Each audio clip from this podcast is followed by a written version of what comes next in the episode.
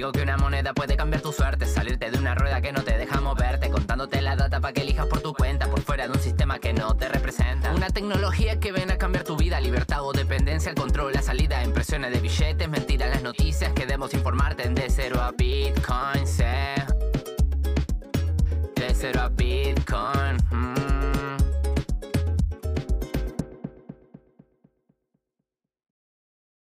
El Salvador, we are trying to rescue this idea and start the design of a country for the future, using the best ingredients that makes us who we are, while using sensibility to find the best examples of ideas from history and around the world. I believe Bitcoin could be one of these ideas. That is why next week, I will send to Congress a bill that will make Bitcoin a legal tender in El Salvador. In the short term, this will generate jobs and help provide financial inclusion to thousands outside the formal economy. And in the medium and long term, can into the. Esta es la voz de Nayib Bukele, actualmente presidente de El Salvador. Este discurso fue dado en el año 2021 en la Bitcoin Conference en Miami, anunciando que enviaría al Congreso una ley que convertiría a Bitcoin en moneda de curso legal en su país, que posteriormente logró. A partir de este momento el mundo empezaría a mirar con otros ojos a El Salvador. Pero ¿cómo está dicho país después de dos años de dicho suceso? Al todavía no tener la oportunidad de ir personalmente, hoy me junto con Ernesto, un salvadoreño, bitcoiner, para que nos cuente la realidad del país donde se puede pagar absolutamente todo con Bitcoin. También repasaremos el proceso de dolarización que vivió El Salvador en un contexto de inseguridad abismal. Ernesto nos explica cómo Bukele llega al poder, la construcción de la Bitcoin City pública y la Bitcoin City privada, algo interesante que yo no conocía, el plan de educación de El Salvador para que todos los chicos de la escuela secundaria tengan conocimientos sobre Bitcoin y su perspectiva para lo que viene. Un podcast muy completo para conocer la historia del país Bitcoiner. Antes de empezar la charla, quería pedirte que, en caso de que te guste mi contenido, lo puedas compartir tanto en Twitter, Instagram, Spotify, que me sirve un montón. Y si encima crees que el capítulo te aportó valor, podés donarme algunos sats en la dirección que te dejo en la descripción, de 0 a o en Fountain, una plataforma donde mientras escuchas mi podcast, puedes ganar algunos sats y donarme a través de la misma plataforma.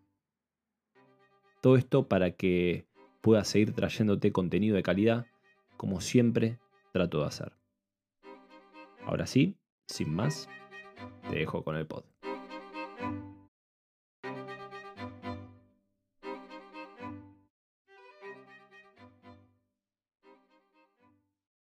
Hola Ernesto, bienvenido a Decir Hola, a ¿qué tal? Bitcoin.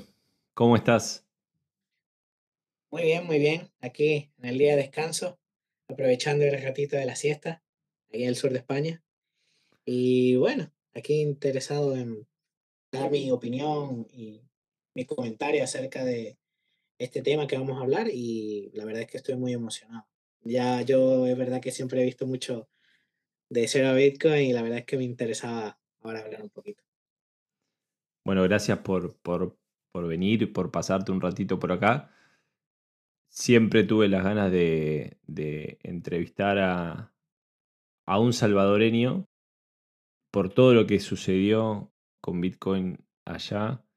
Y creo que es un gran testimonio tener, eh, tener tu, tu opinión y, y tener tu visión de lo que está pasando y de lo que pasó. Más de dos años de la ley, de la ley Bitcoin que Sí, ocurrió en El Salvador y, y todo lo que sucedió hasta ahora. Me dijiste que sí, ahora estás en España, claro. Sí, ahora mismo estoy en España, en el sur, en, en Málaga. Málaga. Qué lindo Málaga. Sí, sí, sí, sí, sí. Vamos, es un lugar donde te puedes sentir como en casa. Hay mucho, hay mucho argentino actualmente en Málaga. Sí, Así sí, lo que sé, lo sé porque pasé por ahí. la gente es muy cálida. Muy bueno. Vos naciste entonces en la capital de El Salvador. Sí, yo nací en San Salvador, eh, la capital, así que digamos que mi, mi perspectiva es más como de, de eh, salvadoreño de ciudad, ¿ok? Que tiene cierta familia en campo, pero la mayoría de mi vida lo he vivido en ciudad, siempre. Bien. Y allá por esos años, eh, ¿cuántos años tenés? ¿Puedes decir la edad? Ya, sí, sí, sí, yo no tengo problema. Yo tengo 29 años y yo he vivido en El Salvador hasta el 2019, un poco después de que, eh, por ejemplo, el, el presidente actual, Nayib Bukele, eh, ejerciera, empezara su mandato. Y desde prácticamente 2019 hasta ahora, 2023, llevo cuatro años viviendo en España. Bien. ¿Y cómo eran esos años en El Salvador, tu infancia, los primeros años? ¿Cómo era la seguridad, la parte económica? Entre, te puedo decir que de- en mi infancia, desde que del 94 hasta el 2000, que todavía, por ejemplo, se utilizaba el colón. El eh, colón. El colón sí, era el la colón. moneda nacional. Sí, era la moneda de El Salvador, la que se utilizaba para todo. Así que digamos que yo logré usarla, a pesar de ser muy pequeño, todavía logré usarla. Y la seguridad en ese entonces era relativamente mala, no tanto, pero era mala, porque acabamos de terminar una guerra civil, que terminó en el 92, entonces empezó el periodo de posguerra. Mucha gente que, por ejemplo, estuvo en la guerrilla o en el ejército, al ya no tener, digamos, trabajo o que, digamos, que la economía empezaba a volver a, reconstruirse luego de una guerra, entonces mucha gente lo, lo pasaba mal. Entonces era, era clásico, lo típico que te decían en plan, eh, veniste a la casa temprano, eh, a las 8 de la noche ya no había nadie en la calle. En mi caso de los niños, algo tan fuerte como decir, eh, si ves un balón de fútbol eh, ahí en el lado de una acera, no le, no le querrás dar una patada, porque posiblemente podría tener una granada. O sea, cosas así en plan extremas, ¿no? Y en tema, eh, yo qué sé, al ser muy chico, 5 o 6 años, digamos que no andaba mucho por la calle yo solo, pero es verdad que, por ejemplo, yo tuve un episodio eh, una vez en un mercado que a mí me quisieron secuestrar. Yo iba con mi madre, yo tenía dos años, ella me llevaba en brazos, y hubo un momento en el que uno, podríamos decir, el, el inicio de las pandillas, ¿no? Eh, dos hombres quisieron arrebatarla de mi brazo, de su brazo.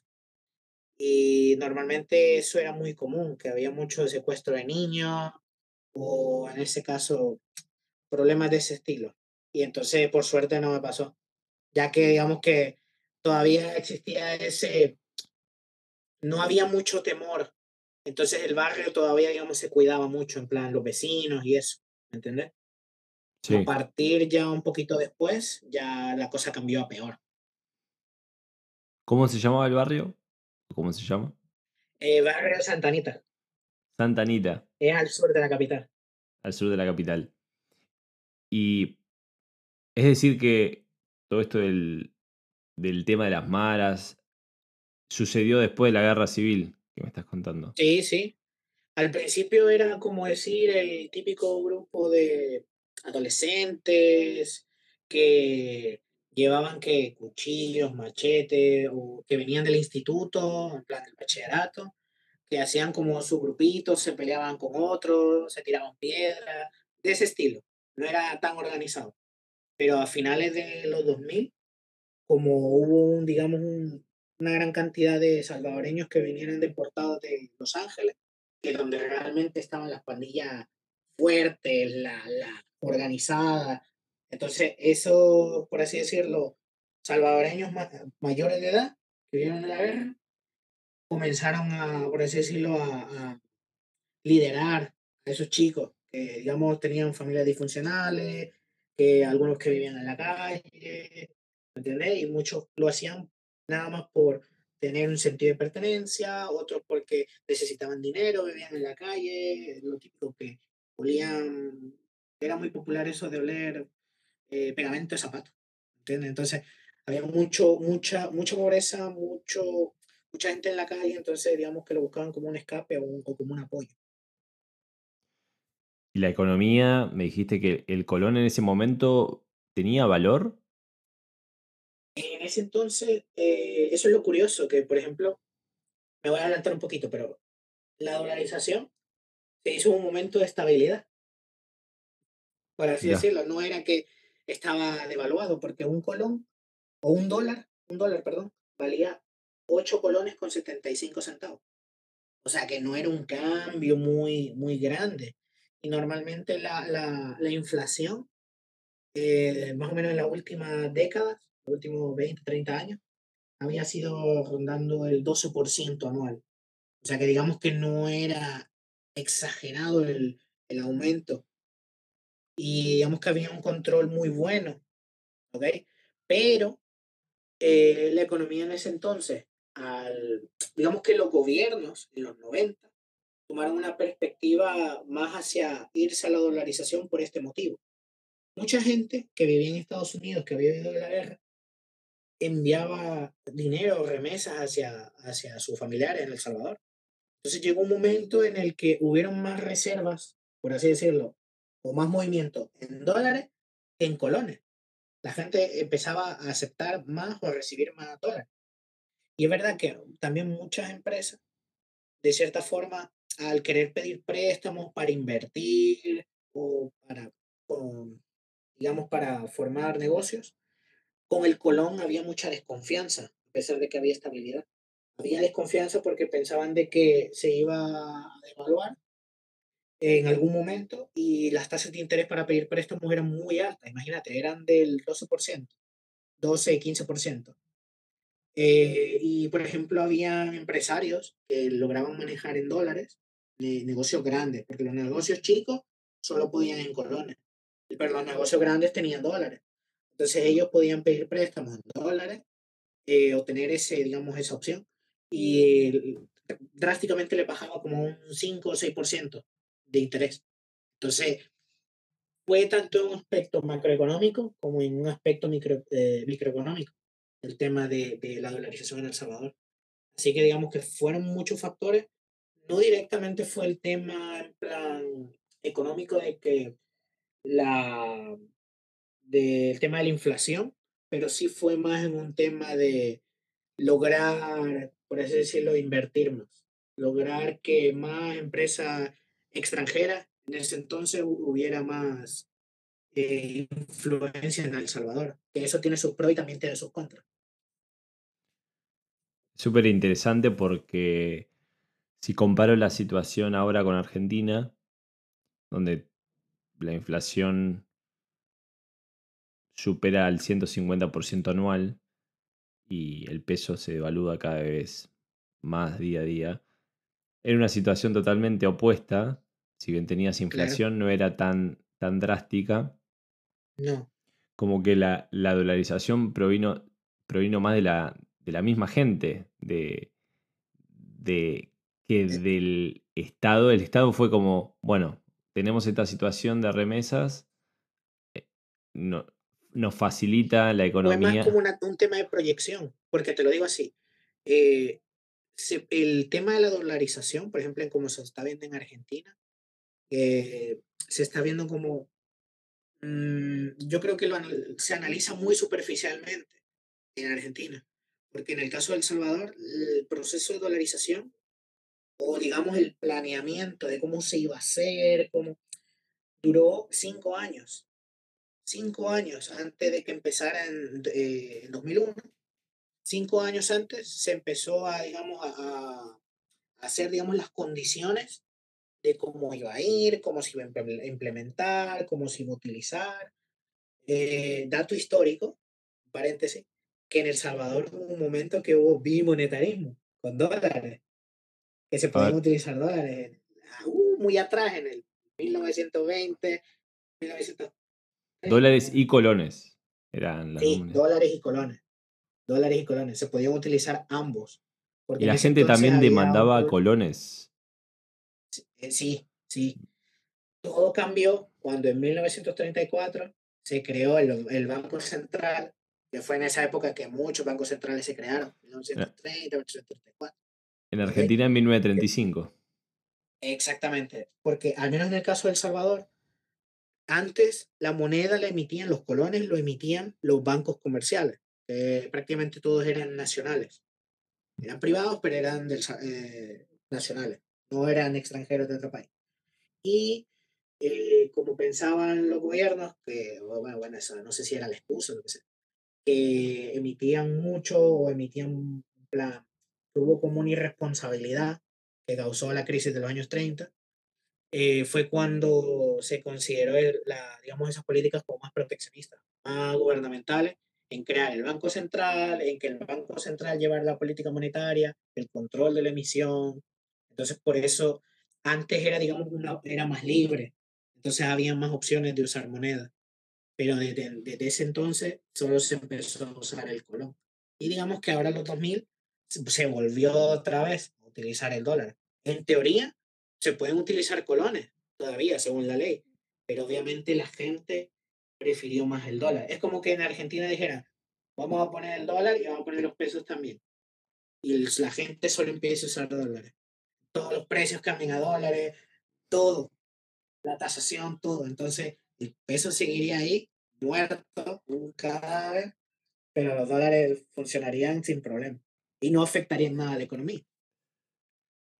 O sea, que yo si voy a un supermercado ahora en El Salvador y quiero pagar con colones, puedo pagar con colones. Sí, sí, se te van a reír en la cara, lo más seguro es que te van a decir, al ser alguien muy joven, quizás te van a decir, mm, no se puede, pero realmente sí se puede. Claro, es más coleccionable que, para, para utilizarlo en la economía diaria. Ahora ya es más un souvenir. Claro, claro. Qué, qué bueno, qué interesante esto, porque Claro, a veces parece que es fácil dolarizar y, no es tan así. Cinco años le, le, tomó a ustedes el proceso.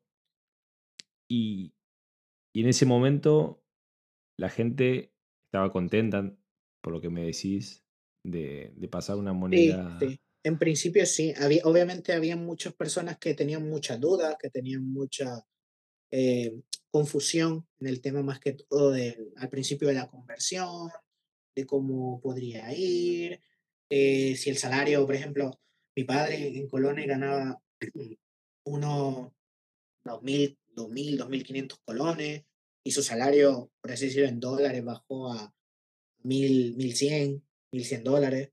Entonces, al principio la gente pensaba... ¿Cuántos, colones, ¿Cuántos dólares eran? 2.500 para hacer la comparación. Le bajó el poder adquisitivo en dólares, me está diciendo. O sea, que él eh, al, como un, un dólar eran 8.75. Entonces, haciendo la, la conversión, pero no, Bueno, prácticamente él, él al principio pensaba que ganaba menos, ganaba lo mismo, simplemente se había convertido. Y el poder adquisitivo, en teoría, fue el mismo. No se perdió, se mantuvo igual. Claro, porque acá te dicen a veces, desde, desde la otra teoría, que vas, a que vas a pasar a ganar mucho menos en dólares. Es decir, hoy en día el peso está mil, un, dólar está mil pesos. Entonces vos ganás 100 mil pesos, sí, increíble. Y esto no es nada. Quizás en dos meses puede estar dos mil, no sabemos. Es una incógnita. Y lo que falta, vamos, y lo que falta. Falta mucho. Pero a, a donde voy es que si vos ganas 100 mil pesos, vos hoy estás ganando 100 dólares. Entonces, lo que te dicen del otro lado es que vas a ganar, con la dolarización no vas a ganar 100 dólares, vas a ganar menos, 50, 20. Eso, eso no pasó en El, Salvador. No, no. De cierto modo se mantuvo igual.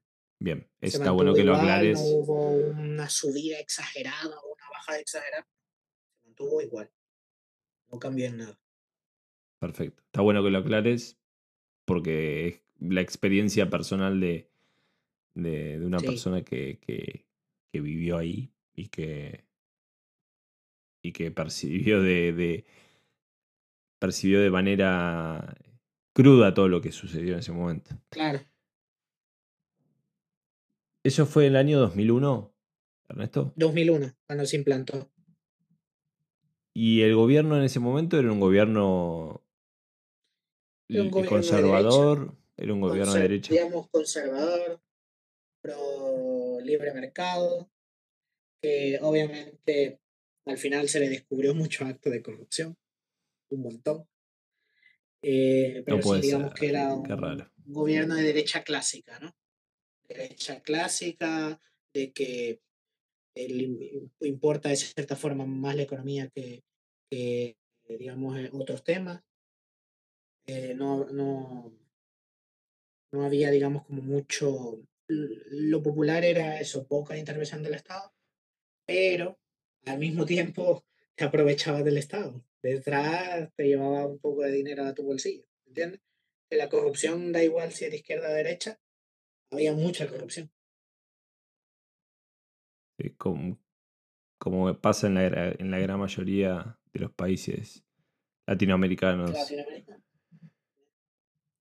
Y, y en ese momento, ¿cuál fue a lo largo de la historia el ingreso? Vos me hablaste de las remesas, que supongo que era también un ingreso para el Estado.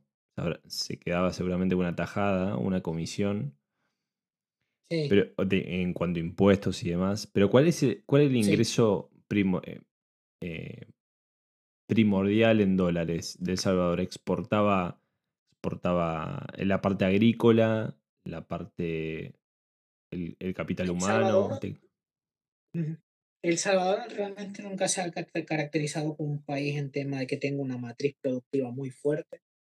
Siempre ha sido un país que ha dependido mucho de sus importaciones. En parte por eso también hizo la, fue uno, digamos, de las consecuencias también de la dolarización. Que los negocios locales, de cierta forma, no podían competir con, con los negocios grandes. Y digamos que en el, El Salvador, digamos que en sus áreas más productivas son el tema farmacéutico, el tema textil y el tema, eh, bueno, en ese entonces era un poco el café, ahora no es mucho, ya no lo es, pero es verdad que el café tuvo mucho, mucha influencia en ese aspecto. Eh, digamos que eran como las ramas más, más grandes. Tema aeronáutico solo en tema de centroamericano, en verano era muy pequeño y entonces más o menos da eso. Por eso el, la, la remesa eh, significaba un gran porcentaje en cuanto a la ayuda de... ¿Podés Sí, sí, explicar qué son las de la persona. remesas para que la gente que no sabe lo que es? Ah, sí, por- las remesas son en plan el dinero que familiares que tienes en Estados Unidos, Canadá, Australia, Europa, le envían a las personas, que aquí por ejemplo la cultura de muchas familias salvadoreñas es de que siempre te enviaban cierta ayuda mensual, algo, por ejemplo, que 100 dólares, 200, ¿me entiendes? Porque mucha gente que se fue a Estados Unidos dejó a sus hijos aquí, entonces ayudaban con el mantenimiento de su familia. Muchos se quedaban con su abuela, con su abuelo, entonces eh, era ese dinero que siempre le enviaban mensualmente a la familia. la podían ayudar, la podían, la podían ayudar a través de, de estos envíos de dólares en otros Claro. países donde quizá ganaban todavía más. Y eso era repercutía en la vida de, de cada salvadoreño. Exactamente, exactamente. Eso, digamos, ayudaba mucho en su, en su economía. El, mucha gente se, eh, culturalmente, al recibir mucho, o recibir remesas o tener la ayuda de un familiar en el extranjero, eh, culturalmente empezó a consumir mucho, consumir, consumir. Y digamos que hubo poco eso, la, la cultura del ahorro, la cultura de la inversión, obviamente también por el tema de seguridad. eh, no se podía invertir, porque si tú invertías en un negocio pequeño, supón que pones un kiosco y tú le inviertes el dinero que te envía tu familiar, no puedes tenerlo mucho tiempo abierto porque o te pedían en plan impuestos los delincuentes, o en plan, si no lo hacías, te mataban, así de claro. Entonces la gente que hacía, cerraba. Y solo quedaban los típicos negocios grandes en los centros comerciales. Y también el tema de la seguridad eh, empezó con el auge mucho de las empresas privadas de seguridad. En todo sitio había un vigilante, eh, da igual si era un banco, una farmacia, hasta un kiosco, siempre había un vigilante con un arma al lado, así de fuerte. O sea, vos querías poner un kiosco y venían las maras, te tocaban la puerta. Las maras, también hay que aclararlo, era, un, gru- un grupo mafioso. Pongo, el- pongo el, lo pongo en pasado porque ahora vamos a llegar a la parte de, Sí. de Bukele y todo lo que hizo. Pero un grupo mafioso que, que amenazaba a la Y gente organizado, y organizado. organizado. En plan, que no era como decir, ah, como, como te digo, en lo, en lo de los 90 a los 2000, que solo eran eh, adolescentes que robaban en una tienda o lo que sea, o que se peleaban entre ellos. No. Después de la dolarización, por ejemplo, hubo un, digamos, una profesionalización en el cual había una organización tal que prácticamente todo el tema de secuestro, asesinato, eh, narcotráfico, todo lo organizaban ellos. Todo lo que pasaba por El Salvador lo organizaban ellos. Todo. ¿Y el Estado? El Cómplice. Estado, obviamente, al ser, por así decirlo, muy corrupto, habían personas en el gobierno que eran, hacían negocios con pandillas. Hu- eh, hubieron tres diputados, por ejemplo, salvadoreños, que los asesinaron por tema de narcotráfico en Guatemala, porque habían diputados que hacían negocios con pandillas. Eh, entonces el Estado en los años 2000 hacía, digamos, la pantomima de la mano dura y hacían lo típico, eh, ponían las cámaras de televisión y todo, y llevaban a los policías y al final llegaba y no había nadie. No arrestaban a nadie. O arrestaban ahí a un pobre hombre que eh, a lo mejor no tenía nada que ver. Claro, y por atrás le avisaban, mira que te van a... Exactamente. Exactamente. Así que todo era un show. Todo era un burdo show. Y la gente lo creía.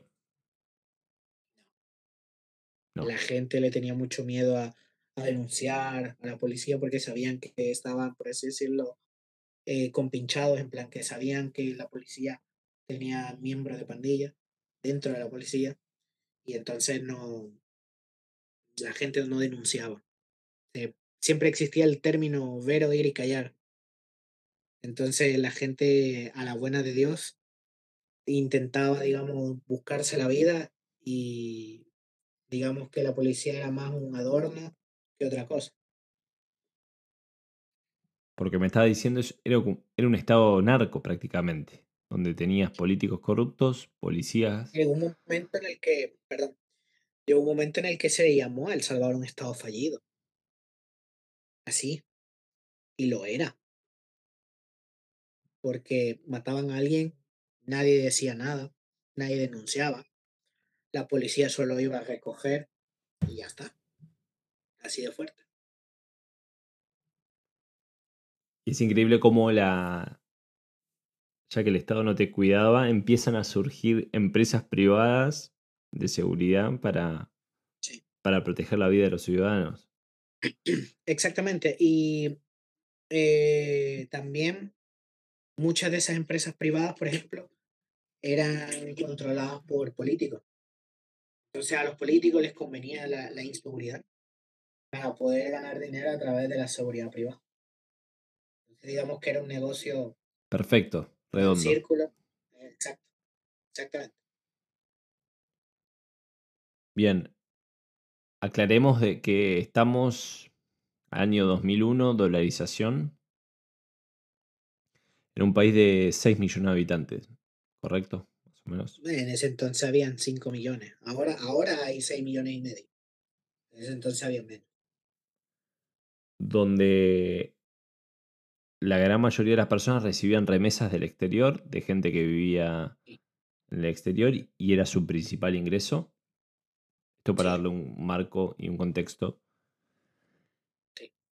Y donde la, la sociedad se dolarizó prácticamente de facto y, y el Estado es como que, bueno, la gente está dolarizada, nos conviene a nosotros por el tema de inversiones, de cobrar quizás más impuestos, vamos a dolarizar.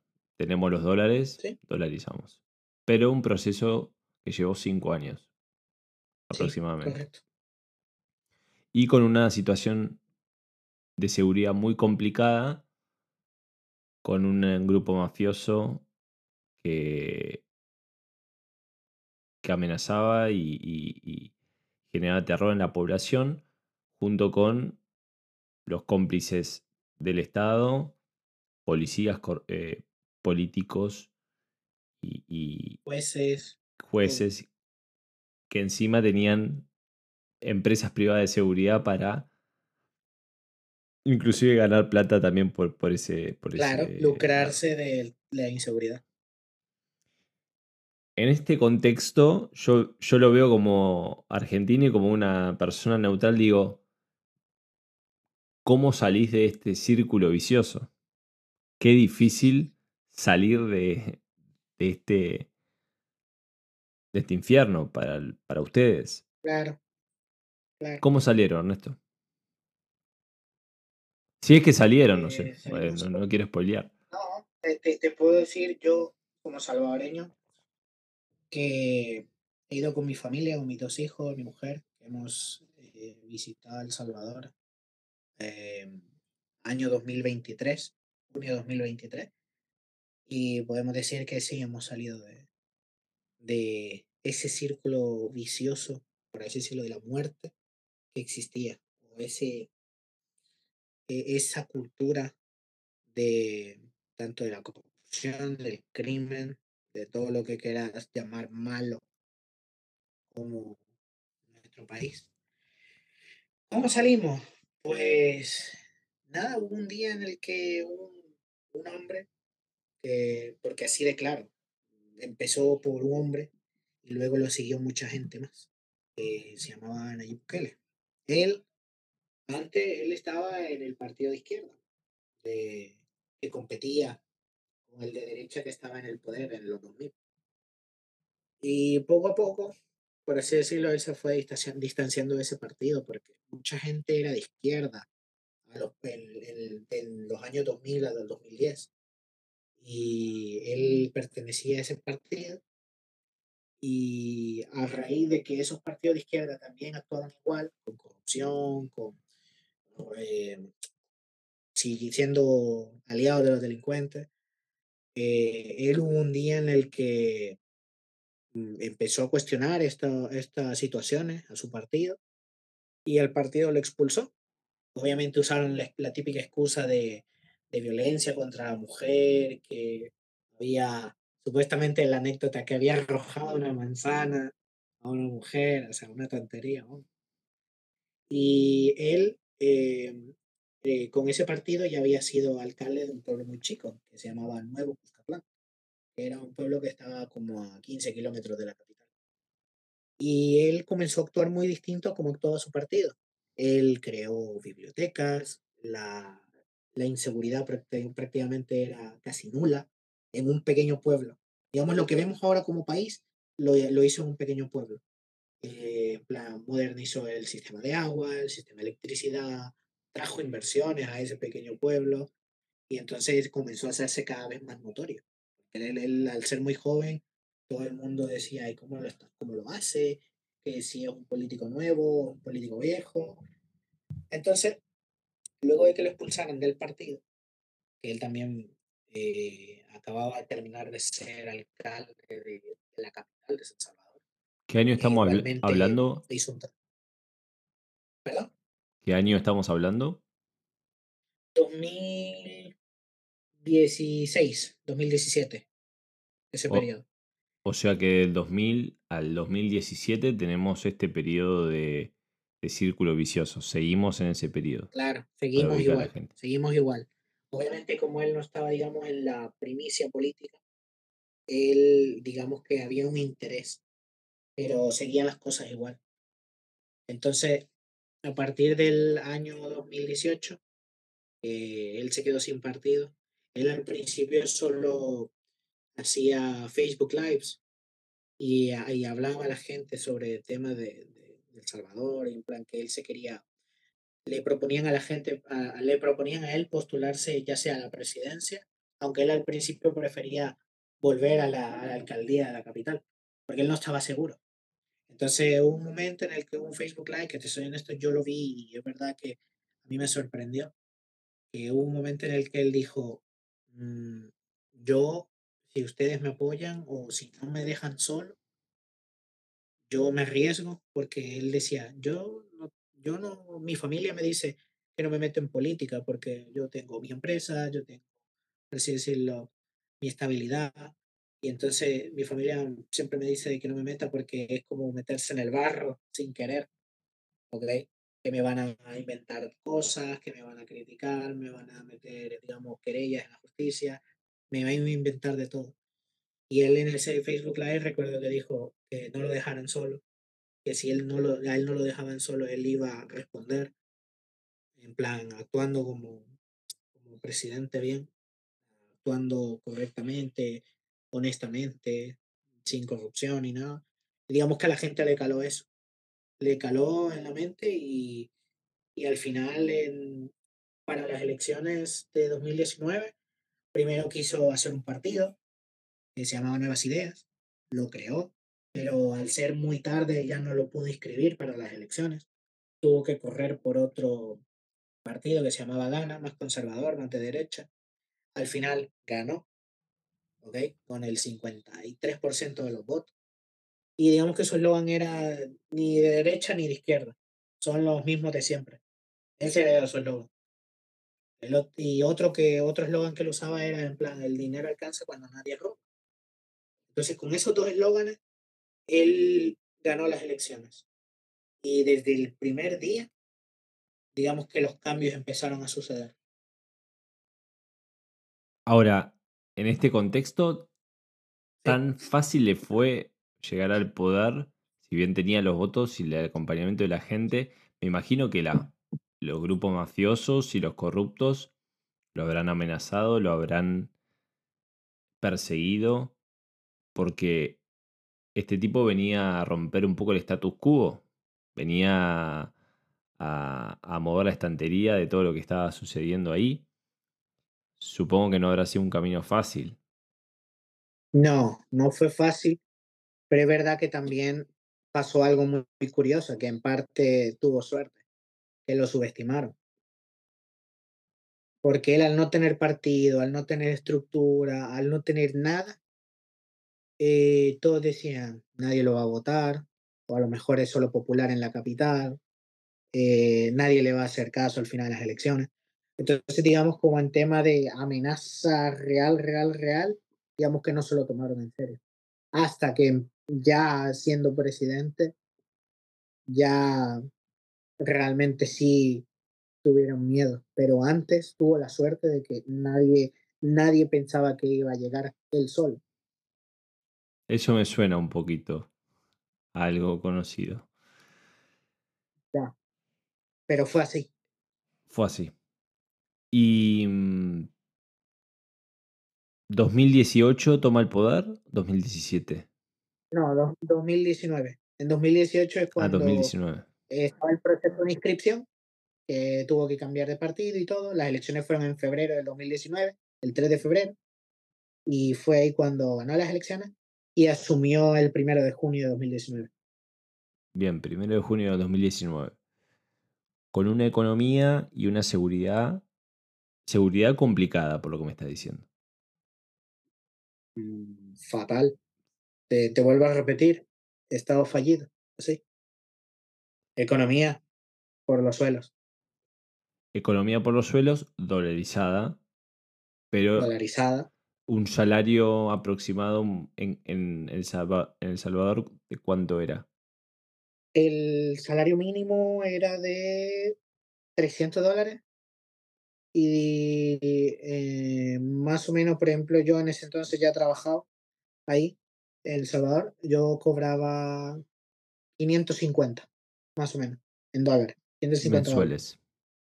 Sí, va, yo por ejemplo, mi salario, digamos que era como el típico adolescente de, acabando de tener 18 años, no estaba mal, ¿me entendés? Pero para alguien con uno o dos hijos, la verdad es que es complicado. ¿Te alcanzaba para vivir? Sí, sí, sí, sí. Podía comprarme la, la, digamos que yo que estaba en la universidad, podía comprarme mis cosas, ya digamos que dejaba de depender, empezaba a dejar de depender de mis padres, pero es verdad que eh, en tema familiar la cosa era muy complicada. Para alguien que tenga familia, muy complicado. Entonces llega al poder Bukele en el 2019 y ¿qué es lo primero que hace?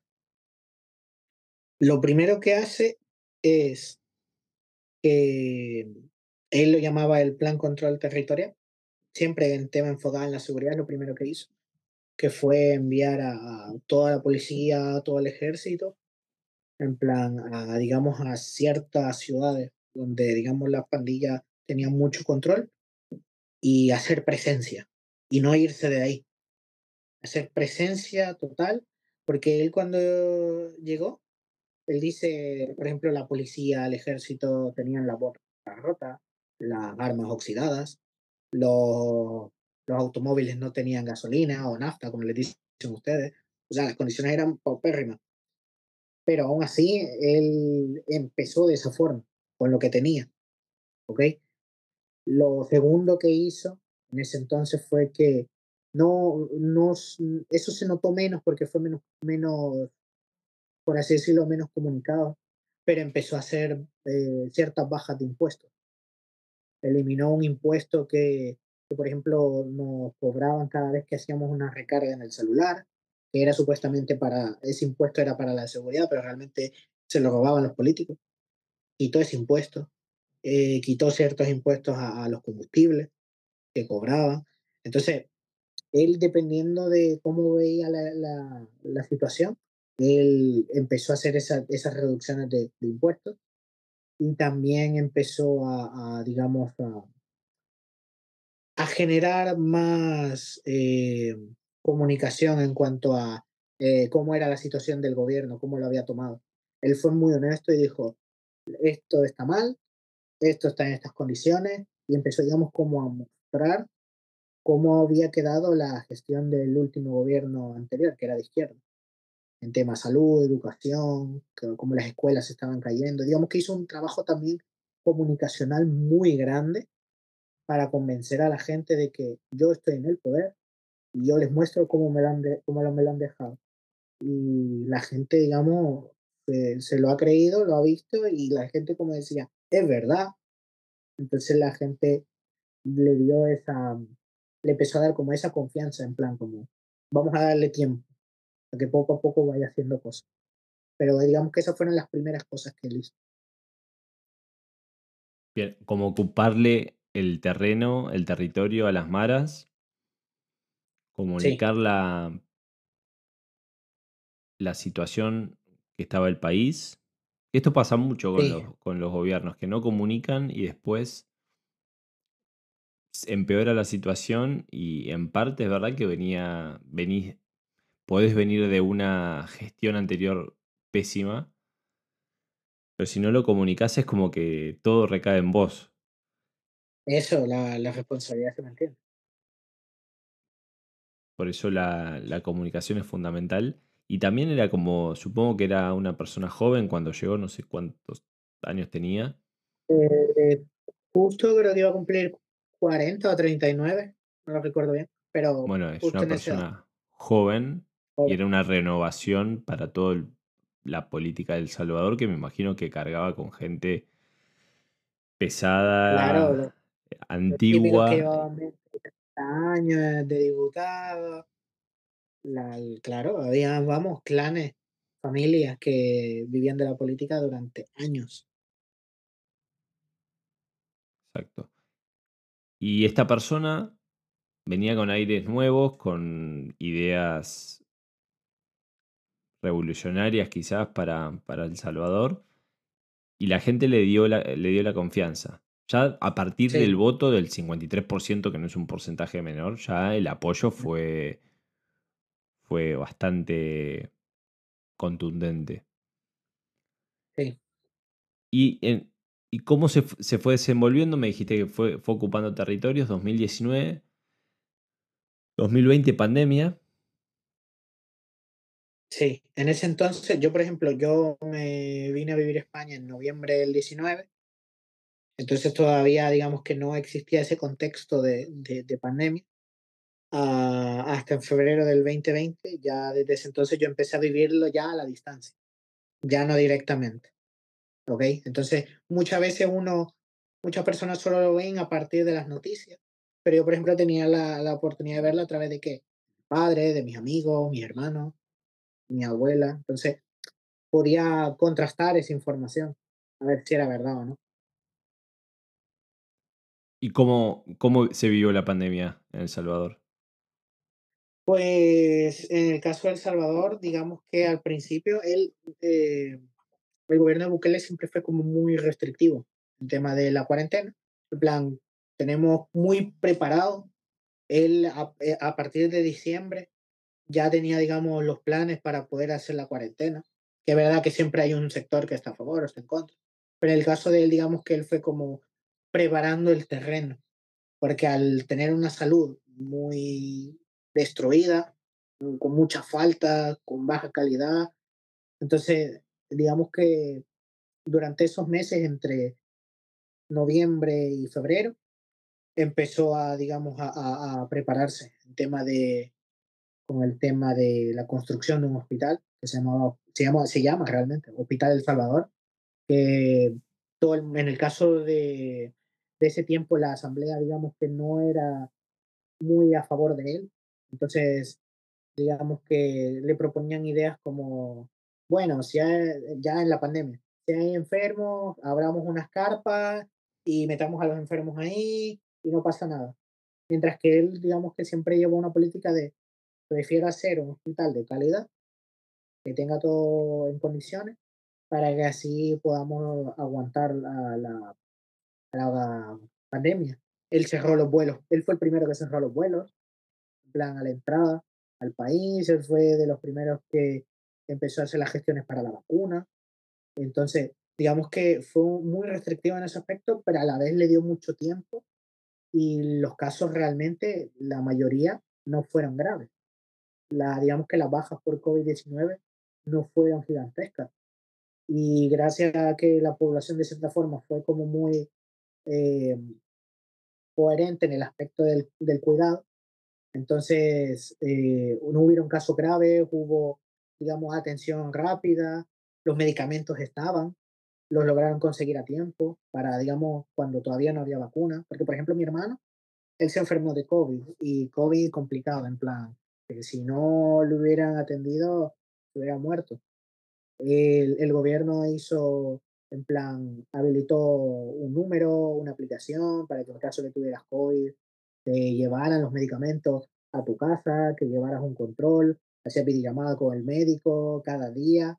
Entonces, había un plan, había un plan muy bien estructurado de cómo llevarlo sobre la marcha, porque obviamente era una situación nueva, una situación que nadie sabía cómo asumirla, pero digamos que sobre la marcha lo fueron eh, modificando y lo fueron llevando muy bien. A pesar de que, por ejemplo, en otros países como en España, en España literalmente les dio igual, aquí hubo, digamos, hubo, un, hubo hubieron momentos en el que apilaban los cuerpos, mientras que en El Salvador no fue así. Entonces, en ese aspecto de la pandemia, él ganó mucha popularidad, mucha gente empezó a confiar en él porque también hizo reducciones en tema de eh, facturas de gas, facturas de, bueno, no, de gas no, de luz, de agua, de internet. Eh, hizo tratos con los bancos para poder alargar los plazos para pagar préstamos, porque obviamente mucha gente no podía trabajar o no podía teletrabajar, porque digamos no estaba tan acorde o tan avanzado como para poder modificar ese estilo de trabajo. Y entonces digamos que pudo ayudar a las personas en ese aspecto también en tema de víveres, él enviaba víveres a las personas. Eh, en tema de productos básicos, eh, primera necesidad, ya sea para niños o para adultos mayores. También eh, en tema de, ¿cómo te digo? en tema de ayudas, por así decirlo, él hubo un momento en el que dio una ayuda de 300 dólares individual a cada persona durante la cuarentena para que obviamente también pudiera mitigar ciertas deudas que habían asumido durante la cuarentena. Eso está bueno porque ya estamos en el 2020. eh, Mm. El Salvador ya no tenía la máquina de imprimir colones.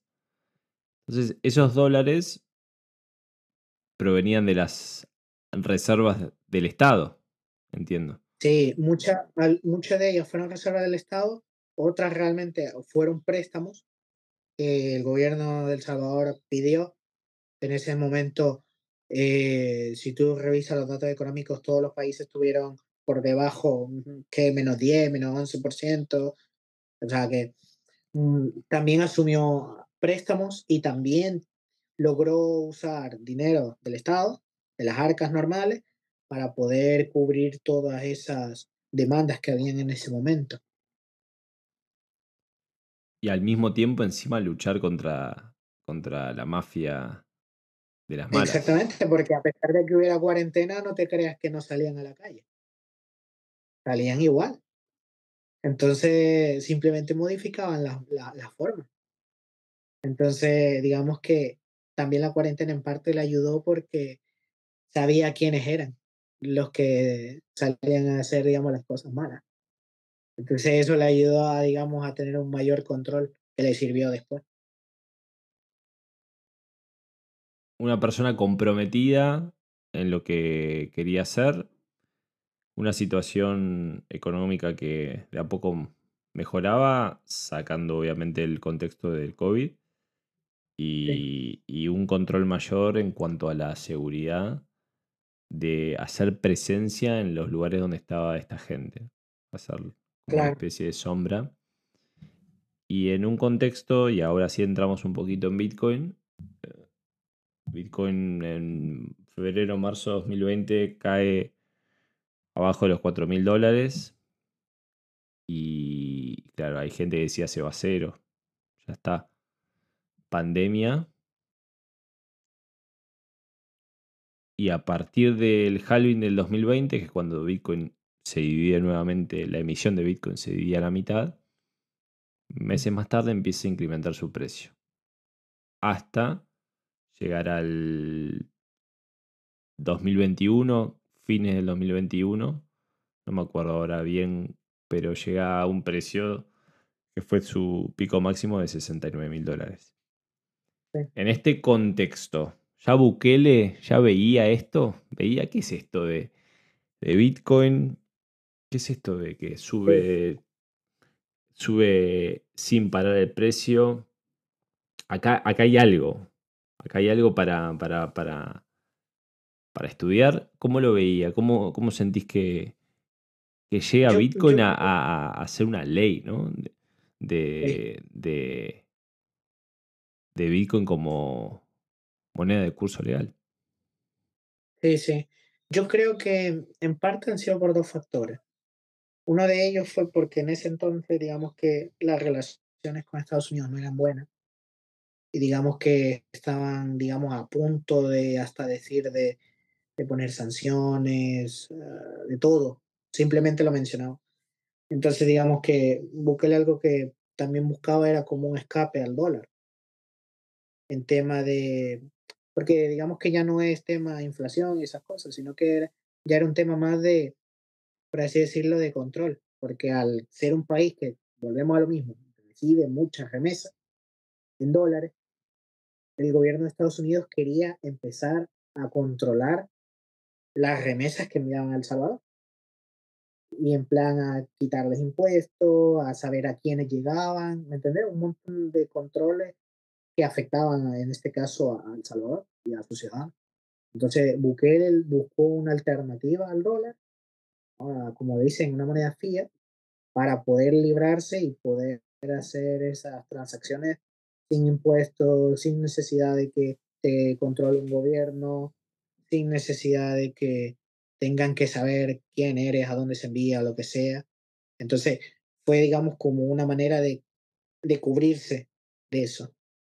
La otra fue que también buscaba eh, bancarizar a mucha gente, porque en El Salvador al menos, no sé cómo Argentina, pero en El Salvador al menos el 70% de la gente no tiene una cuenta de banco. No hace transacciones en su banco, nada. Todo, la mayoría de la economía es en efectivo. Entonces también buscaba una forma en la cual la gente tuviera la libertad de poder tener su cuenta, en este caso de Bitcoin, y además de poder recibir remesas, poder empezar a hacer transacciones que no podía hacer, no podía hacer antes, perdón, en tema de, por ejemplo, si tú quieres comprar algún electrodoméstico a plazo o algún un, un automóvil o empezar a meterte como en en la economía formal.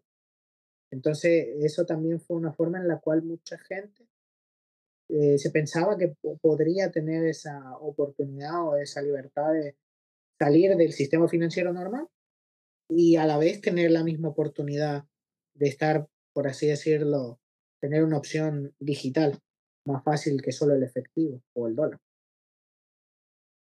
O sea, lo que buscaba por un lado era quitarle el control de Estados Unidos sobre su población a través de las remesas, que supongo que lo hacían a través de, o sea, la, el, el, dinero de Estados Unidos se envió a través de empresas americanas o no sé cómo, cómo las enviaban. Western Union o MoneyGram, de ese estilo. Claro, y ahí me, imagino que tenías que aportar un montón de datos, a quién le enviabas, a dónde iba ese dinero. Todo eso es, era una eh, era información que, que, empezaba a tener Estados Unidos y que supongo que Bukele eh, estaba atento en esto y, no quería. Y por el otro lado, el tema de la bancarización. Sí, sí, correcto. Correcto. Eso digamos que podría pensar yo que eran los dos motivos principales. Porque antes ya se hacían transacciones en Bitcoin, como no sé si has visto la, la noticia de que en una playa que se llamaba El Sonte ya se hacían transacciones pequeñas y eso, eso ya existía a partir de más o menos 2018, 2019. Pero... Fue como una prueba piloto. Eso, digamos, eso era, número uno, era independiente, o sea, era algo que se hacía solamente ahí y que, digamos, era organizado, digamos, por los turistas que iban de vacaciones ahí. No era nada fuera de esa playa. Todo se hacía así. Pero digamos que fue como un, un, como tú dices, una prueba piloto para ver cómo funcionaba. Claro, pero Bukele todavía no había llegado al poder en el 2019. No, no. No, Por lo tanto, todavía no, pero ya. Ya estaba. Sí, sí. O sea, a ver, para que me quede claro, Bukele de alguna manera utiliza Bitcoin como una herramienta para quitarle el control a, por un lado a los, a los americanos de, de, de sus ciudadanos y, por el otro lado, obviamente, para darle una herramienta de, de hacer parte a su ciudadanía de un sistema económico mundial, como es, como es Bitcoin, obviamente. para modernizarlo, ya que eh, mucho se está, se está empezando a ver mucho empleo formal. Entonces mucha gente, en plan como para que la gente tuviera la oportunidad de, ya que no podías acceder a una cuenta de banco, al menos acceder a, eh, por lo menos acceder a algo distinto, a una opción diferente. En, plan, en vez de cobrar tu nómina, por ejemplo, en el banco, la cobrabas ahí. ¿Me entiendes? De ese estilo. Bien, o sea, lo, lo ve, lo, lo, o sea, el, argumento de Bukele es ese. No es tanto por el lado de, bueno, Bitcoin, la tecnología, sino que es la herramienta para Sí, sí, sí. lograr su cometido, que era el que. Sí. Luego, luego, luego de que ya se mira, mira un poco la idea, ahí es cuando, digamos, se hace más, mm, más, no vamos a decir fan, pero digamos que más, más aliado de, por el tema de la tecnología. Pero en principio fue más como una, como una herramienta para evitar ciertos problemas. Y esto a ver si lo sabes, te lo pregunto de, curioso. La idea de Bitcoin se le atrae un allegado, él, él mismo se informa acerca de, esta tecnología que ya viene de hace varios años eh, creciendo. ¿Cómo es el, digamos, el... Cómo, ¿Qué es lo que pasa en el gobierno en ese momento y cómo, llega Bitcoin en El Salvador? Si es una idea propia de él de traerla.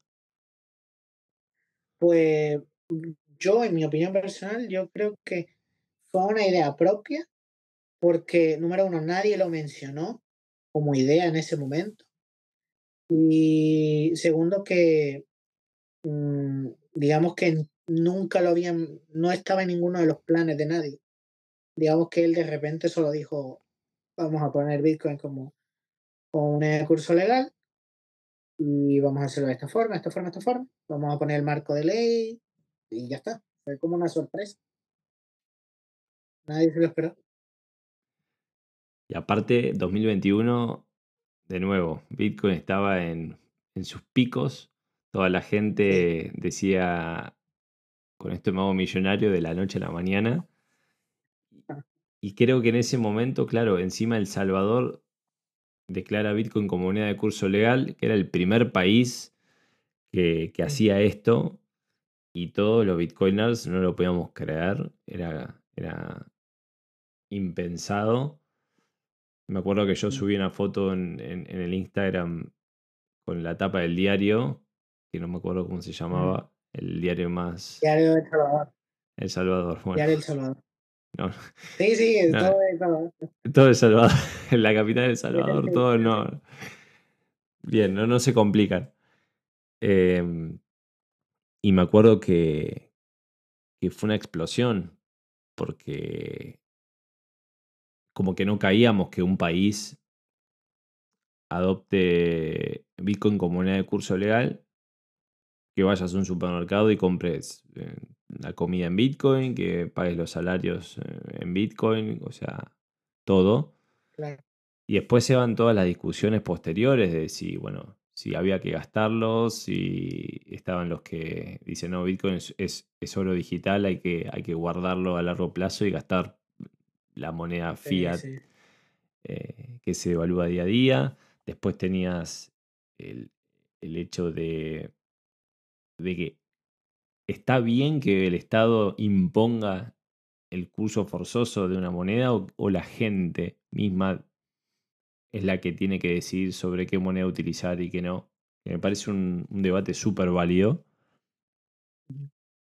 Porque, porque claro, es, de alguna manera estás haciendo lo mismo que el dinero fiat, le estás poniendo un arma en la cabeza a la gente y decís, bueno, estás obligado a utilizar esta moneda o estas dos monedas. Sí. No sé qué pensás acerca de esto que me interesa. Yo pienso que ya sea que sea que la propia gente lo adopte o que en este caso el gobierno lo imponga, la única diferencia es el tiempo que va a durar en que se adapte la gente a utilizarlo. Si es propio de la gente, el cambio es así, rápido. La gente lo va a utilizar porque lo necesita. Si es a través del gobierno, porque el gobierno lo necesitaba en ese entonces, va a ser, va a funcionar igual, pero va a ser más lento su adaptación, va a ser más lento su implementación o su práctica al día a día. Y es lo que ha pasado. Y actualmente en El Salvador se usa Bitcoin, ¿sí? pero es verdad que no se usa con la misma, digamos, con el mismo interés que como por ejemplo lo harían, por ejemplo, en Argentina. En Argentina mucha gente le importa el Bitcoin, le gusta el Bitcoin porque obviamente quiere huir del peso argentino, que está muy mal. No vamos a usar frases como que es abón, eso no. Es una shitcoin. Sí. Sí, sí, exactamente. Entonces, pero es como que te diga en España que quieran meter Bitcoin, y, pero la gente cobra en euros y digamos que no tiene problema en euros porque tiene de cierta forma cierta estabilidad. ¿Me entiendes? Digamos que no hay, la inflación no es exagerada, pero aunque te digan que sí, entonces es más difícil adaptar. Problemas de información. Yo creo que la información no. Sí. No la buscaron o, o están, yo siempre digo que están cómodos en su sistema fiat hasta que esto algún día explote y cuando explote Un día va a pasar va a estar bueno estar afuera del sistema. exactamente. Entonces, entonces, por eso te digo, en el caso de El Salvador, que digamos que lo ha promocionado el gobierno, no es malo que lo haga el gobierno, en mi opinión. Lo malo es, o digamos, lo, lo diferencia es que va a tardar más, porque la gente no lo va a aceptar en primera instancia con tanta fuerza. Entonces, poco a poco se va a querer impulsar y poco a poco la gente lo va a adoptar. Te doy un ejemplo. No sé si querés hablar del, del tema de la Bitcoin City, porque eso me lo han preguntado mucho. Mucho, Si te metiste en ese, en ese tema, dale para adelante. Sí, sí, sí. Que muchos me preguntan que cómo va la Bitcoin City, que cómo, cómo va la Pero cosa, explica que lo que es. Explica lo que es. La Bitcoin, la Bitcoin City en principio eh, quieren hacer una ciudad en la cual esté equipada con todos los servicios habidos y por haber, aeropuertos, hospitales, escuelas, como un complejo muy grande, una ciudad. Que todas las transacciones o todo lo que se tenga que, todos los intercambios sean a través de Bitcoin, todo. Entonces, obviamente impulsando a muchas empresas que están interesadas en el tema Bitcoin, en el tema, por ejemplo, minado, todo, que se instalen en El Salvador y que obviamente hagan negocios ahí. ¿Ok? Eh, en el caso de, de la situación actual, eh, es verdad que con, con los temas de políticos se ha, digamos, invisibilizado un poco el tema. Eh, en el Estado o el gobierno ha, digamos, empezado muy despacio esos aspectos, más que nada en temas de, de estudio, de terreno, de cuánto, digamos, va a ser el área. to- ¿Me entiendes? Son muy, datos muy preliminares, diseños muy preliminares. Entonces, ¿qué es lo que está pasando? Es justo al lado de donde se supone que se va a hacer Bitcoin City, como digamos que va muy lento, que es lo que yo digo, que si lo hace, digamos, el Estado tarda mucho más. Hay hay un pequeño pueblo que se llama Berlín, que no es en Alemania, es en San Salvador, en un departamento que se llama Zulután, que ellos mismos se están promoviendo como la, la verdadera Bitcoin City. O sea que los propios ciudadanos de ese pueblo quieren hacer una Bitcoin City. ¿Me Y lo están haciendo. Y lo están haciendo. Eh, Increíble. poco a poco están empezando a cambiarlo con los negocios, los kioscos, en el tema de promoción, que eh, promoción, como te digo, promocionar y que empresas vayan ahí, que se instalen ahí.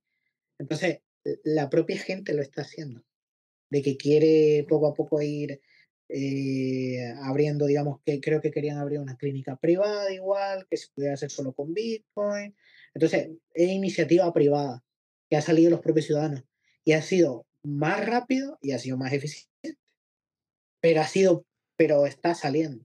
Si no es ahí, va a ser ahí, pero que va a salir, va a salir. Eso es lo que yo pienso. El privado más eficiente que el, que el Estado. Qué raro eso, ¿no? Exactamente. No, raro no, no, rarísimo.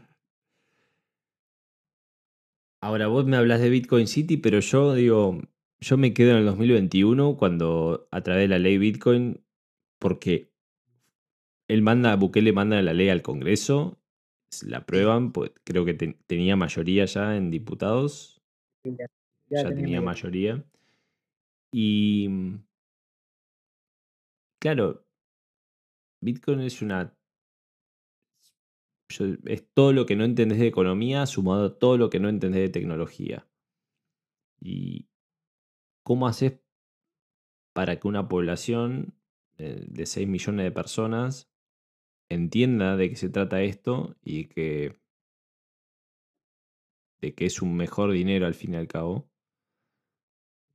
Hubo un proceso de... Hubo una, un armado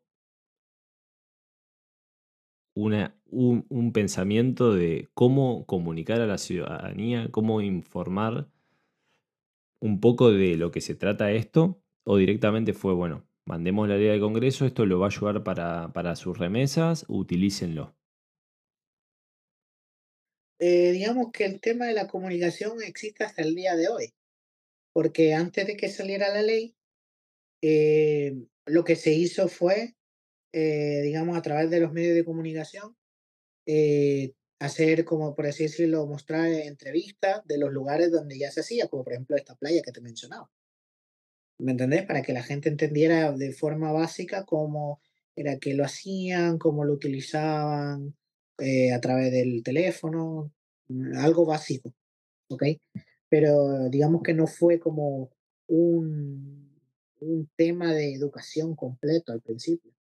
Se lanzó la ley y poco a poco, mientras se fueron instalando, por así decirlo, por ejemplo, los, cajeros o las opciones para poder utilizar eh, los bitcoins, se empezaron a dar como charlas a través de grupos, o en, no diría ONG, pero digamos grupos afines al Bitcoin, privados, ayudando al gobierno para poder dar, digamos, esas charlas en las comunidades o en, digamos, en, en negocios pequeños para que tuvieran una idea de cómo funcionaba el sistema, acorde a la ley.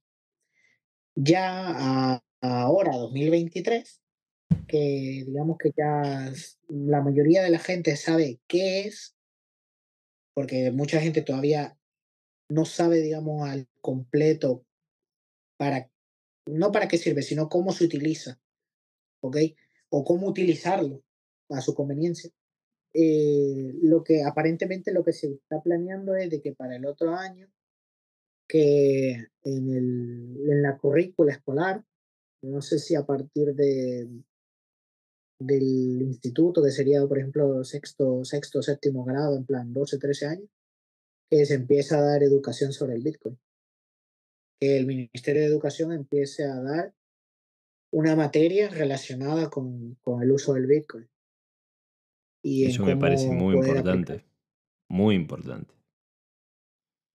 Entonces, ahora que ya, digamos, se ha hecho como la, el briefing inicial, ahora ya se quiere implantar de una manera más profesional, más completa. Obviamente también esto, estos últimos dos años ha sido para capacitación de personas, porque mucha gente necesita ser capacitada para poder dar estas clases, ahora que lo quieren hacer parte de la currícula escolar o del temario. Entonces, eso es un proceso que toma su tiempo, pero que a largo plazo va a servir porque va a ser sólido y la gente lo va a entender y la gente le va a interesar utilizarlo. No va a ser como ahora, porque te doy un ejemplo. Mi padre tiene 53 años y él sabe que hay Bitcoin, pero él no quiere usar Bitcoin. Es más de los jóvenes. Los jóvenes sí lo utilizan. Digamos, si tú vas a un Burger King o un Wendy, algunos sí lo usan, otros no. Entonces, digamos, porque hay todavía cierto, ciertas lagunas o cierto, ciertas partes que la gente se confunde o no lo entiende todavía o prefiere evitar usarlo por temor. Entonces, ya con ya si la gente, esta nueva generación aprende desde inicio siendo joven a utilizarlo o cómo utilizarlo o cómo aprovecharlo, entonces ahí va a ser cuando se va a empezar a crear una cultura de utilizar más el Bitcoin que, por ejemplo, las monedas fiat. Y así como, así como mi generación dejó de usar el colón, usar los dólares, ahora la nueva generación va a empezar a usar el Bitcoin y va a dejar de usar los dólares. ¿Me entendés? Es como una evolución del uso de las monedas. Usábamos moneda nacional, ahora se usa una moneda internacional más estable para poder internacionalizarse, para que haya más globalización. Pero ahora, en vez de depender de un banco central, de un sistema financiero, que sea independiente de cada persona y que tenga la libertad de poder de, depender de, su, de sus ingresos, de cómo quiere utilizar el dinero eh, como le plazca, que no haya, digamos, controles, eh, que ahí ya también entramos en debate si que haya cierto control o que no haya ningún control, eso ya, ya depende de cada quien, pero que digamos que se evolucione ese proceso de uso de moneda, que ya la gente misma vaya avanzando en, e, en ese aspecto. Wow, fantástico lo que, lo que acabas de decir.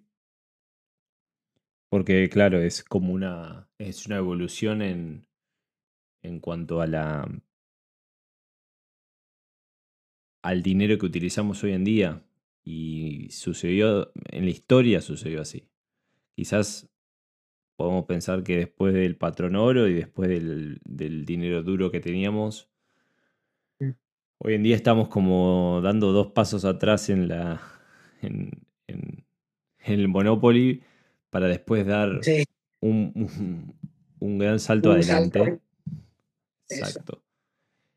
Pero claro, es lo que estamos hoy discutiendo, por ejemplo, en Argentina, es saltar de una moneda fiat a una moneda fiat menos mala, si, si lo queremos poner de alguna Esto manera. es, digamos, lo que nosotros hicimos hace, hace 23 años, ¿entiendes? Entonces ahora nosotros estamos viendo, estamos, no vamos, no lo quiero decir de esa forma mala, pero digamos que estamos un paso adelante de ese contexto. Están. Entonces, eso, entonces puede, eh, la dolarización, en el caso de Argentina, puede funcionar, sí, porque te, eh, el, spo- el, spoiler que nos dije al principio, ¿la inflación la va a resolver? Sí, la va a resolver. La va a resolver, te lo digo ya, de tajo. No hay duda, te la va a resolver, te la va a cortar y vamos, es como cerrar un grifo, no te va a salir más agua. Así que el, el que tenía duda de que la inflación no se va a arreglar, sí se va a arreglar. Y un argentino te dirá, "Uh, yo llevo años que me dicen eso, que no va a pasar. Sí, va a pasar. Va a pasar y te vas a quedar de, sorprendido. la inflación de corto plazo, porque de largo plazo, esa va a estar. es. Exacto, exacto. Pero en corto plazo te van a decir, eh, digamos, no, no, no la vas a percibir. ¿Entendés? Claro, el la cambio va a ser muy fuerte. Exactamente. Entonces, mm, la gente quizás al principio no se lo va a creer, pero la gente lo, eh, lo va, le va a valer la pena, pienso yo.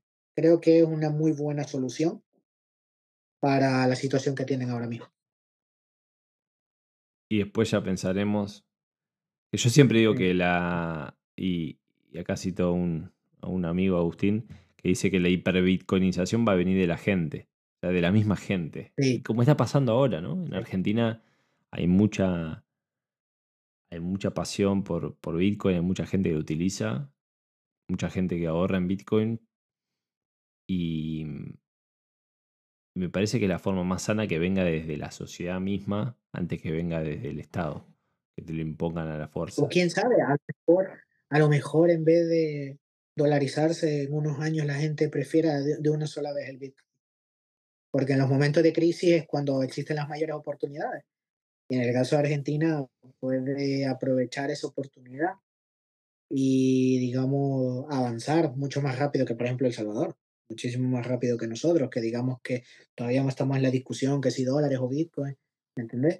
Entonces, es una oportunidad que Argentina puede aprovechar a largo plazo también para que dé dos pasos adelante y no tenga que ir primero uno y después el otro.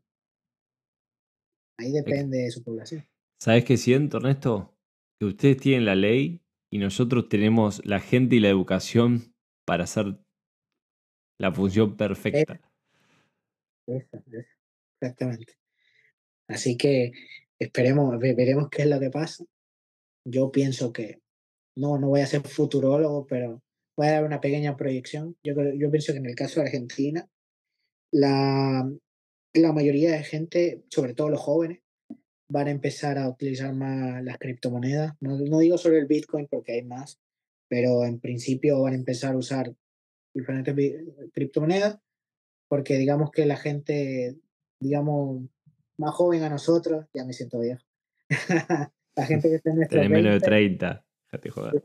eso, menos de 30, va a decir, yo no quiero que me controle nadie, que eso pasa mucho. Entonces, mucha gente lo va a empezar a usar, los mayores van a empezar a usar el dólar, pero poco a poco van a empezar pasándose a otra opción.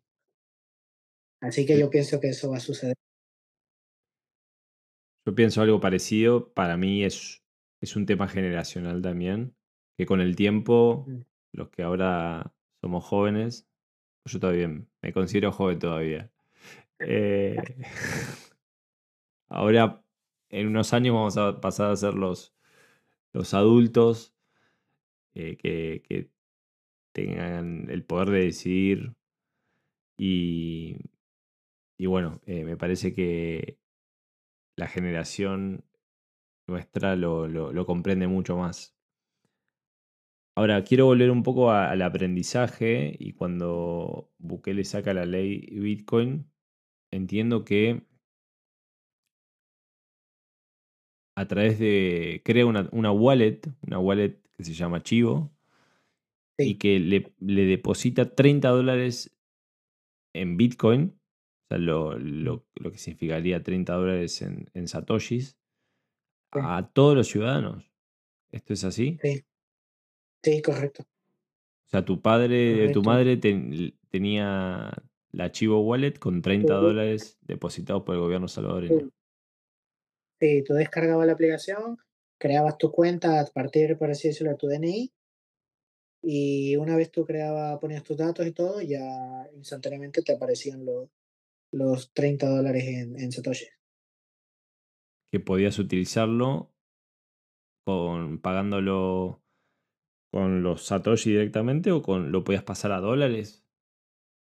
Sí, podías pasarlo si tú querías, o usarlo en los Satoshi, sí, ambas opciones. No había restricción. Bueno, no hay restricción. Y esa billetera sigue funcionando hoy en día. Sigue funcionando, eh, solo que el porcentaje de uso es mucho menor. Por ejemplo, caso uso cotidiano. mm, digamos que del 100% de los que se conectaron o que crearon una cuenta, actualmente lo usa un 10, 9%. Es poco, Muy poco. es poco realmente para, digamos, lo que el gobierno esperaba. En tema de remesa, 5%, 5%. Porque digamos que al, la, hubo ciertos problemas en la aplicación en los cuales la gente, había gente que robaba identidades, te suplantaba y te robaban los 30 dólares. Claro. Entonces, mucha gente, entonces hubo gente que prefirió volver a, la- a las carteras privadas, como Binance, de ese estilo. Entonces, ¿se usa la aplicación? Sí, pero poco. ¿Quiénes la usan más? Por ejemplo, en caso de nosotros que vivimos fuera de El Salvador, la utilizamos. Por ejemplo, yo cuando he enviado dinero a, a mi madre, yo no quiero pagar comisión, porque aquí pagas más o menos, creo que 6 euros de comisión, y ahí no pago nada. Entonces, aquí hay un cajero donde se puede introducir Fui. bitcoins y te lo pasa de esa, de, por ejemplo, de Binance al archivo wallet, tiene esa, esa opción de poder pasarse. Entonces, te lo pasas ahí y ya se lo paso a ella. Y la comisión es menor, es como de 2, 2 euros, más o menos, por todo, en mi caso. Entonces, eh, 2.50, dejémoslo en 2.50.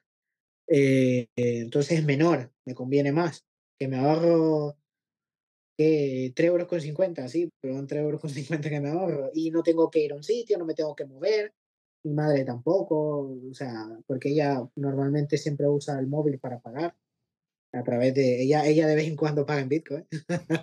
Bien. Entonces, ella, ella- ella poco a poco se va acostumbrando, sobre todo por mis hermanos, porque ella vive con mis dos hermanos y ya que al hacerle la transacción, ella tiene el dinero inmediatamente, ella se ha acostumbrado más a utilizar el, el- el móvil o el celular para hacer las compras. Por ejemplo, si va al supermercado y va a comprar lo de la semana, de una sola vez lo paga en el supermercado y puedes pagar en Bitcoin.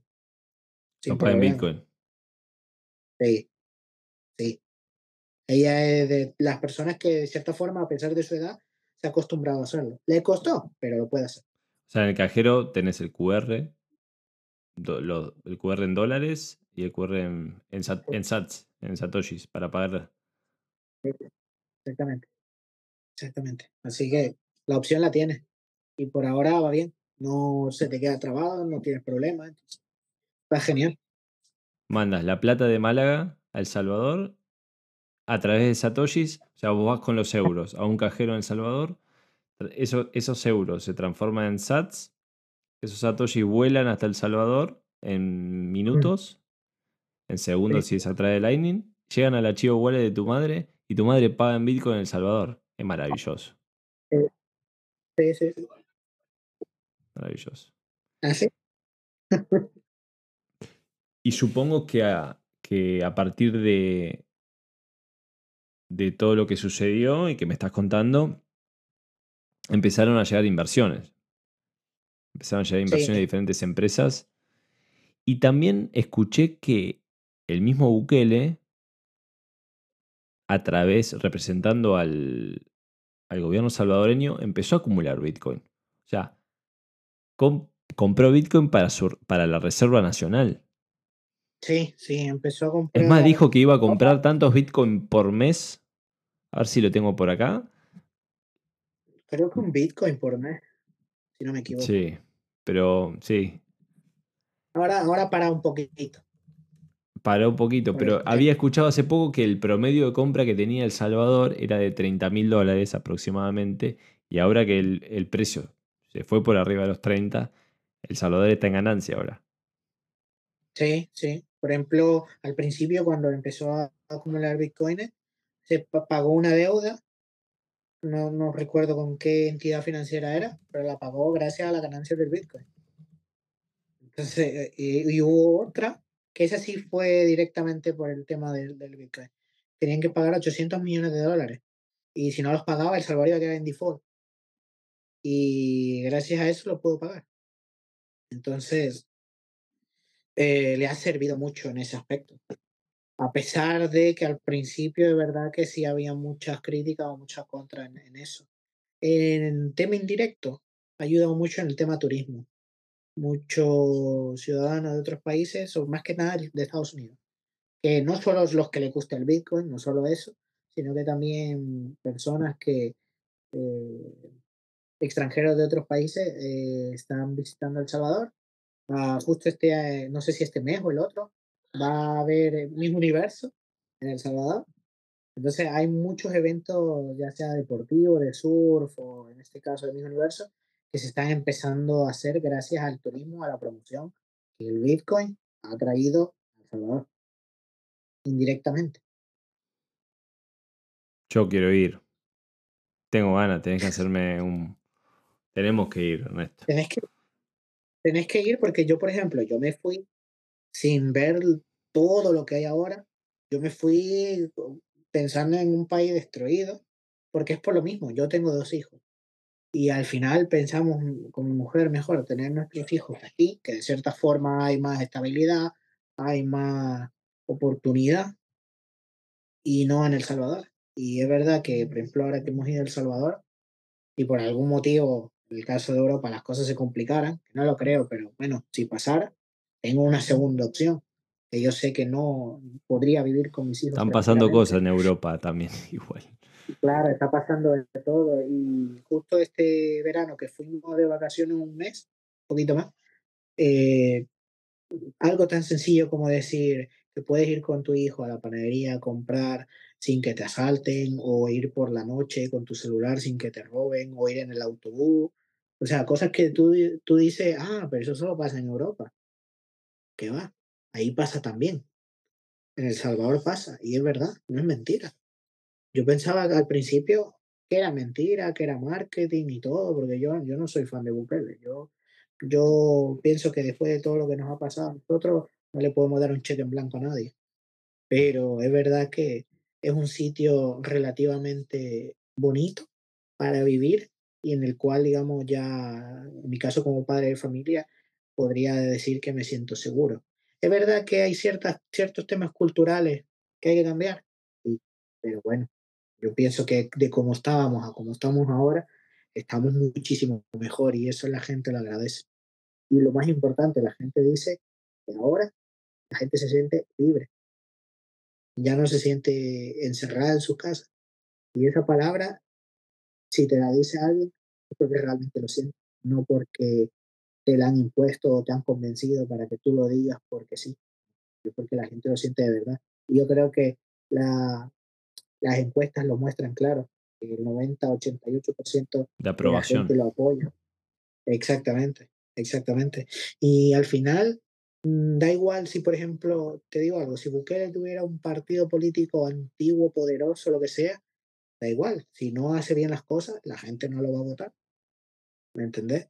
Entonces, yo pienso que muchos políticos latinoamericanos es mejor convencer a la gente que a los políticos. De nada te sirve que, por ejemplo, hagas, que te lleves bien con políticos de otros partidos, que quieras hacer, por ejemplo, pactos con otros partidos, si al final la gente no lo entiende, la gente no lo va a aceptar. La gente lo que le importa son si no hay de comer, no hay para trabajar, no hay esto. Entonces, eso es lo que hay que, hacer, convencer a la gente para que te siga de cierta forma a ti y no solo a, o a tus ideas, más bien, que siga tus ideas, más que a, a, tu partido o a tus socios de partido, porque eso ya se forma más en partidocracia, más que en otra cosa. ¿Me entendés? Eso pasa en muchos países, no sé si en Argentina pasa o ha pasado o está pasando también, pero yo pienso que si se logra resolver eso, algo tan básico como la, la seguridad, la gente te lo va a agradecer y vamos, te, te dice reelección, reelección, pero obviamente eso poco a poco. Seguridad y economía, los dos, las dos cosas más demandadas por la, por la población, cosa que Bukele hizo. Liberó, liberó la... Pudo combatir a las malas y pudo mejorar la economía e inclusive pudo pudo adoptar a Bitcoin como moneda de curso legal, o sea, liberó a la gente en parte. Un dato muy sencillo, en 2015 el PIB per cápita de El Salvador, obviamente son datos pequeños en comparación a un país de primer mundo, el PIB per cápita era de 3.687 más o menos dólares. Ahora es de 4.997 en dos años. Entonces, ha subido considerablemente para un país pequeño, un país pobre y un país de tercer mundo. Entonces, los cambios se notan y los cambios están ahí. Que hay gente que quiere que todo se haga así, de la nada. mentira, no va a ser así. Lo que pasa es que la gente tiene que estar convencida y en plan también expectante a lo que pueda pasar. Como te digo, después de Bukele, la vida sigue. Lo, lo que quedan son las ideas.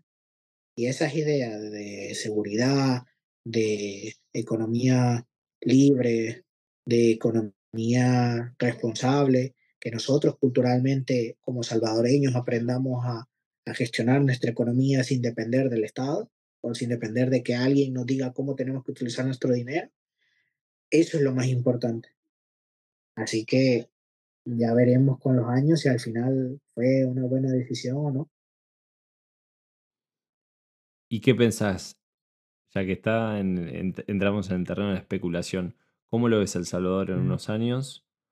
Quizás con un Bitcoin triplicando su valor o no, no sé. Pero, pero ¿cómo lo ves de acá a unos años? Si seguimos en el camino en el que vamos, yo pienso que a El Salvador le, eh, le va a ir muy bien. Porque vamos a pasar de ser un país que no dependía dependíamos de todo el mundo, que solo pedíamos prestado, que solo importábamos, a ser un país que, digamos, tengamos una matriz productiva en temas más que nada tecnológicos, que seamos desarrollados en un, tema tecnológico. somos un país pequeño, no tenemos tantos recursos, pero si nuestro capital humano mejora, es más preparado y poco a poco vamos también eh, consiguiendo alianza en el exterior con otros países que igualmente lo que les importa es la libertad económica, yo creo que El Salvador va a ser un referente en la región, tanto de política pública como de economía y como también en temas de, de, cultura, porque vamos a poder enseñarles a todos eh, que podemos salir de lo peor a, digamos, a lo mejor. Hombre, es mi opinión personal. Como salvadoreño, obviamente, uno, todo, todo el mundo quiere que su país le vaya bien. Y yo espero de que, de que así sea. Y es lo que yo pienso si seguimos en el camino perfecto. Me quedo con lo que dijiste de, de, de la evolución del dinero, cómo se vivió en El Salvador, de pasar de los colones, colonos, ¿no? A los colonos, colones. a los dólares, de los dólares a Bitcoin. Y, y como, claro, nosotros estamos en un paso anterior, pero Pero ojalá que, que podamos generar ese cambio. Yo creo que la, la, sociedad argentina lo, está. lo tiene, lo tiene implícito ese, ese bichito de, cambiar en cuanto a las cosas en cuanto a lo, económico y, la gente le, escapa al peso. Va por el dólar, pero mucha gente también va por Bitcoin y bueno, en parte también la, función mía y de tantos, de tantos comunicadores es acercar esto y, aportar información como están haciendo también muchas ONG y muchas entidades en El Salvador como My First Bitcoin, que, también ayuda un montón y, hace esto de los diplomados Bitcoin, que está buenísimo. ¿Quién sabe? Al final te vuelves un referente en Argentina. De aquí a unos años. Que quién sabe que a lo mejor de aquí a unos años te vuelvas un referente en Argentina. Bueno, eh, hemos llevado bastante gente no solo en Argentina, sino en, varios lados, pero, pero sí, yo, yo, yo simplemente aporto mi, granito de arena de algo que creo y que, entiendo que es mejor para el mundo y, realmente lo creo así. Por eso, por eso mis convicciones y, también llegar a tu experiencia demuestra de, todo el proceso vivido y cómo, cómo lo vivió una persona, eh, una persona en El Salvador y cómo también eh, tiene esa visión de futuro de lo que puede llegar a venir. Así que, Ernesto, mil gracias por, por pasarte, por venir, por charlar un ratito conmigo. Y si la gente te quiere hacer una pregunta, desde a dónde ir a comer a El Salvador o o que te pregunte algo del archivo wallet, ¿dónde te puede seguir o preguntarte? Como quieras, si quieres dar una red social. Sí, sí, me pueden seguir en mi Instagram, es arroba alex112576. No les voy a decir por qué los números. pero, más fácil la próxima. Ah. pero sí, me pueden seguir por ahí. Eh, es mi cuenta personal. Me pueden preguntar cualquier duda que tengan del Salvador, Bitcoin, eh, política, si quieren. Las mejores playas, ¿no? Esto, mejores sitios para visitar, eh, si quieren comer pupusa, que eso es lo que más les gusta a todos. Pupusa. Y nada, eso, eso, las pupusas. Así que pueden preguntarme lo que sea, darme opiniones, darme sus comentarios, que también, o dar sus críticas, que también son constructivas. Entonces, sin problema, que yo, gracias a Dios, he tenido la oportunidad de conocer mucho argentinos de, de bien, que son buena gente y que me han ayudado mucho también como persona. Y nada, que cualquier duda, yo estoy aquí para aclararlo, para conversar o lo que sea. Y nada, que los quiero mucho. Ahí seguramente le mandamos un saludo a Cris y a Fer. Eso, a Cris, a Fernando, a todo el, a todo el crew ahí que, que van a ver este video. Son amigos en común para que la gente entienda amigos en común que tenemos y gracias a ellos yo llegué a Ernesto. Y, en ese momento dije, te quiero entrevistar, hagamos un, podcast sobre esto porque hay, mucho, hay mucha información y mucho valor para, para que aportes. Así es. Así, que, gracias Ernesto y bueno, a todos los oyentes, eh, nos vemos la próxima. Adiós. Gracias, adiós.